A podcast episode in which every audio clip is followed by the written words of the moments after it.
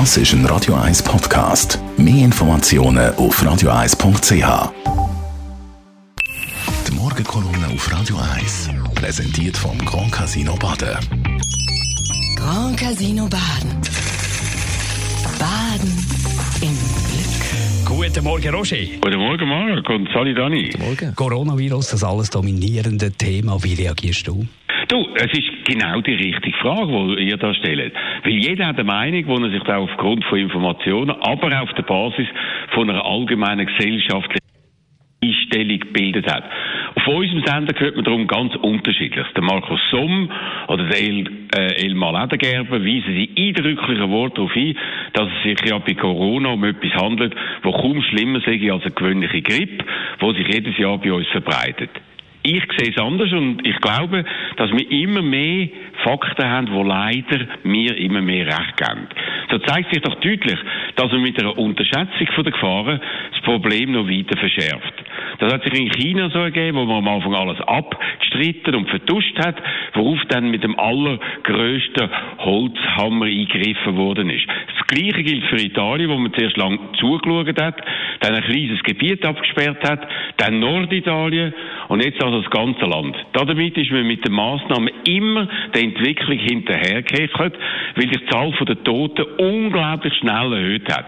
Allein in den letzten 24 Stunden sind in der Lombardei, man kann es fast nicht glauben, 76 Menschen an Corona gestorben.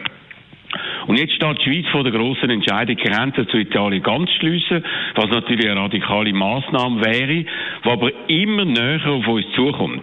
Denn die aktuelle Regelung, dass man aus Italien weiterhin ins Tessin einreisen darf, wenn man dort arbeitet, macht nur aus wirtschaftlichen, aber nicht aus gesundheitlichen Gründen Sinn. Denn das Virus unterscheidet nicht, ob man ein Einkaufstourist oder einer von 70.000 Grenzgängern ist.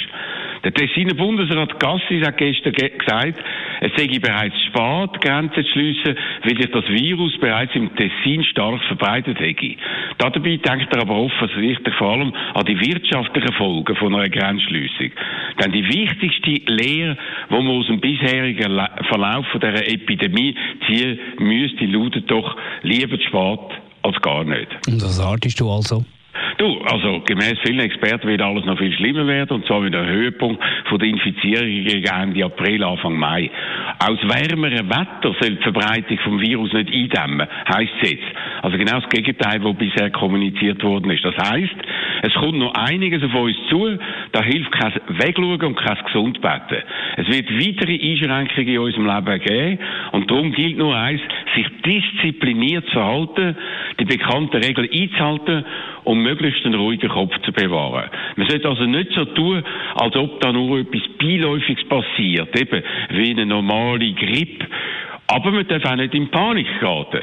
Und das sollte unsere Leitschnur für die kommenden Wochen und Monate sein, wo Zeit werden wird, wie wir sie alle noch gar nie erlebt haben. Die Morgenkolumne von Roger Schawinski, die gibt es zum Nachlesen auf radio1.ch. Die Morgenkolumne auf Radio 1.